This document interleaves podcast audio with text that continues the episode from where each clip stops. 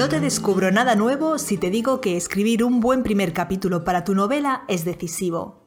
Es la prueba de fuego donde te juegas no solo conectar con el lector y que éste quiera seguir leyendo, sino sobre todo hacer una presentación adecuada de tu historia.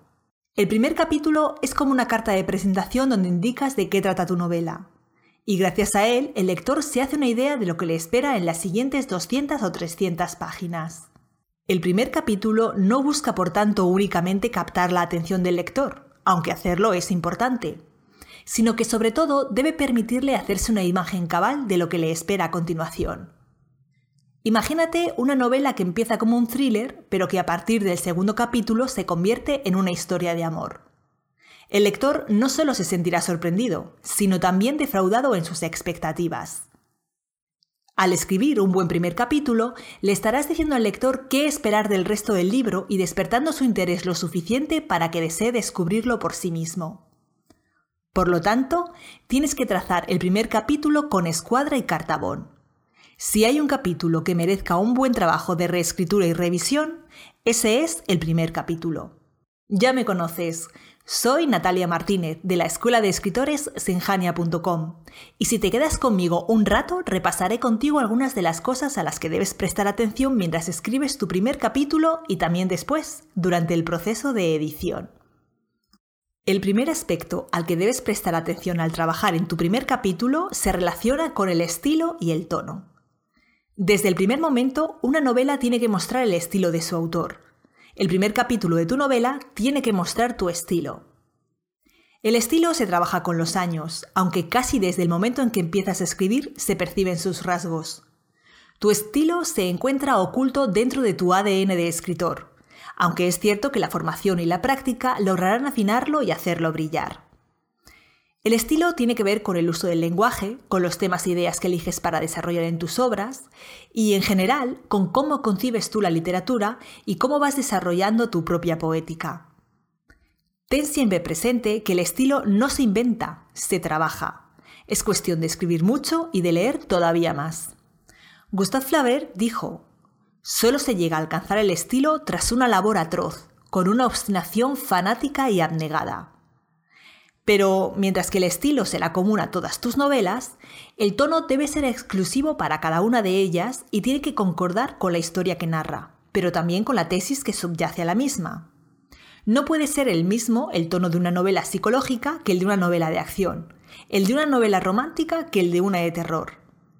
El tono se construye a través del narrador que elijas, de las atmósferas y ambientes que crees, así como con las palabras que uses. Y es básico que sea homogéneo a lo largo de toda la novela, comenzando desde la primera línea del primer capítulo. La estructura de una buena novela debe guardar un perfecto equilibrio entre sus partes, y el primer capítulo debe ser un ejemplo de ese equilibrio. Por lo general, en el capítulo inicial debes presentar el conflicto, la fuerza que vendrá a alterar el statu quo del protagonista y que le obligará a empezar a moverse.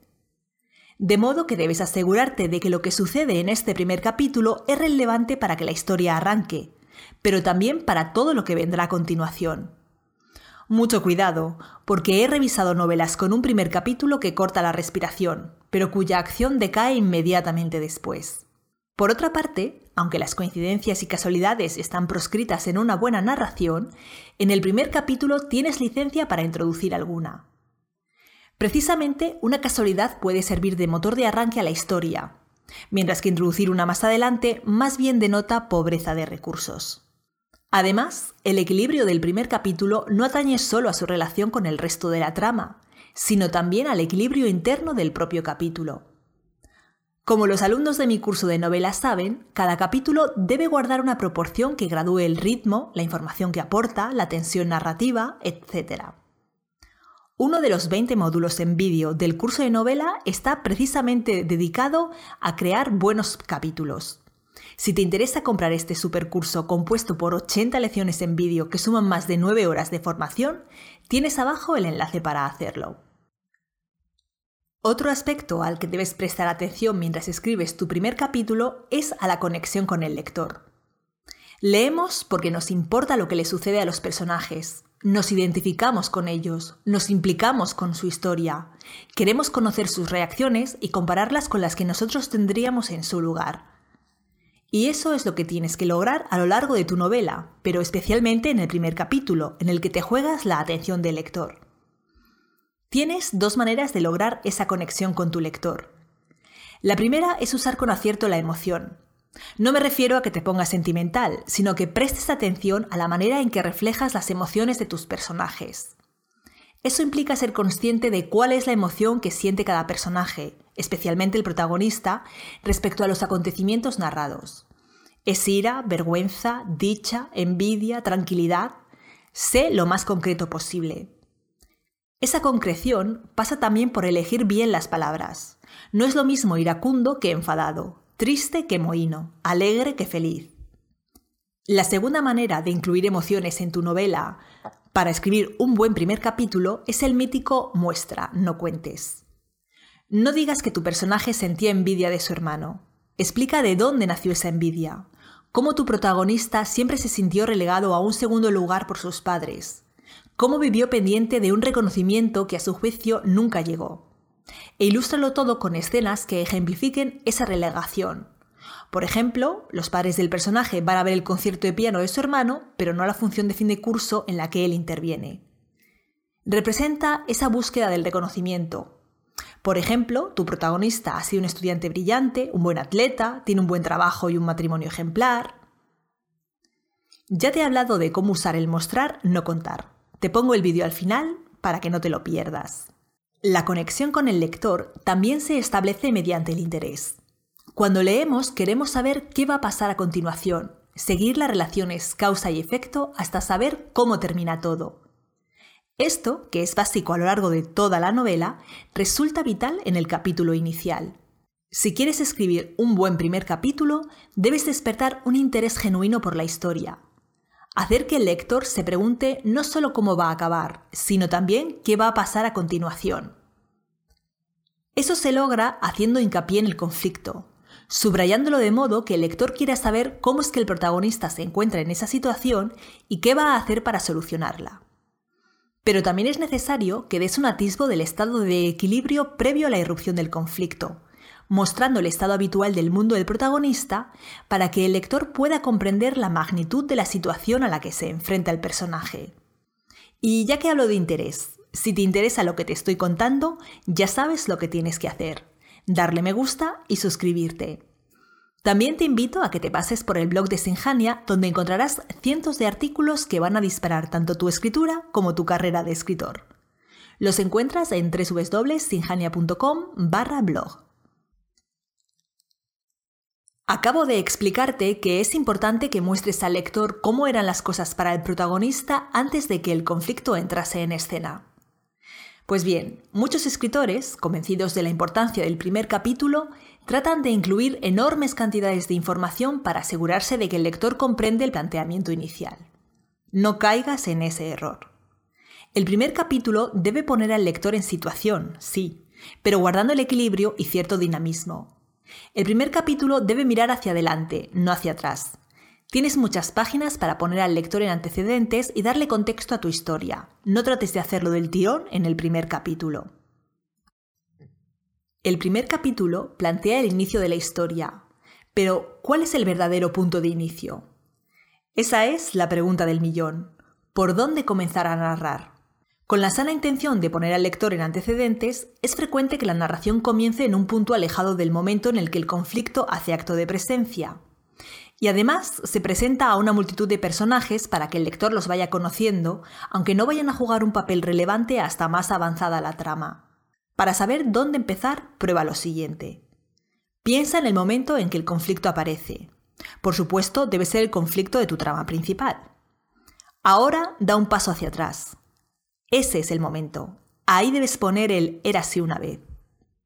Aprovecha ese momento para presentar al protagonista, Luego, durante el transcurso del capítulo, puedes incorporar algún personaje más, pero trata de que sea un personaje que sea relevante y úsalo para mostrar más de tu protagonista mediante el modo en que interaccione con él. Hay algunas cosas que es mejor no hacer si quieres escribir un buen primer capítulo. No es que estén prohibidas, en literatura nada lo está, pero es poco recomendable que las incluyas en tu novela si quieres hacer que el lector siga adelante. Ya te he mencionado algunas de ellas. No incluyas demasiado trasfondo. Puedes dosificar los antecedentes a lo largo de todo el capítulo y luego a lo largo de toda la novela. Basta con que cuentes lo suficiente para que el arranque de la historia se comprenda. No incluyas demasiada exposición o descripción. Esto aplica fundamentalmente en los primeros párrafos. Después no tengas miedo de incluirlas. Recuerda que no son relleno, sino literatura. No incorpores flashback. El lector se está situando en la historia, orientándose en las coordenadas de esa narración que comienzas. No le lances de repente al pasado porque todavía no conoce lo suficiente del presente como para que lo que sucedió antes le interese. De hecho, tal vez le confunda. No presentes a demasiados personajes. De nuevo, tienes muchas páginas por delante para presentar a quienes van a ser los actores de tu novela. No te precipites en hacerlos salir a escena. Puedes correr el riesgo de confundir al lector. Si quieres que te cuente algunas otras formas poco convenientes, por trilladas o planas, de comenzar una novela, dímelo en los comentarios y prepararé un contenido sobre el tema. Los libros de otros autores son una excelente escuela en la que aprender. Lee a los grandes autores y fíjate en cómo abordan sus primeros capítulos. Toma notas y saca ideas de su manejo de la tensión, de cómo dosifican la información, de cómo introducen a su protagonista o cuánto contexto dan. Verás que hay mil maneras de hacerlo, todas válidas.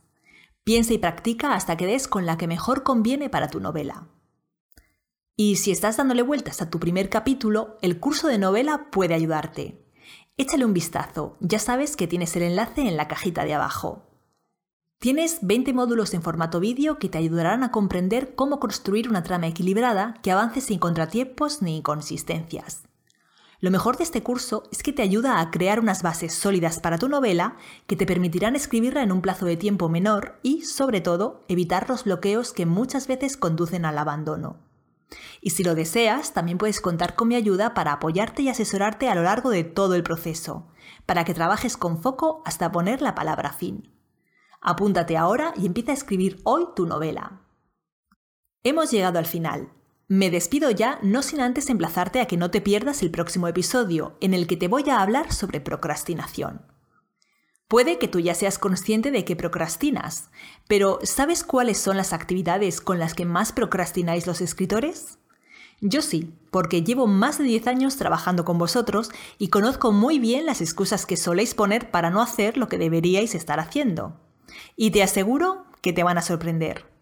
Así que no te pierdas el próximo episodio, te estaré esperando. Un abrazo.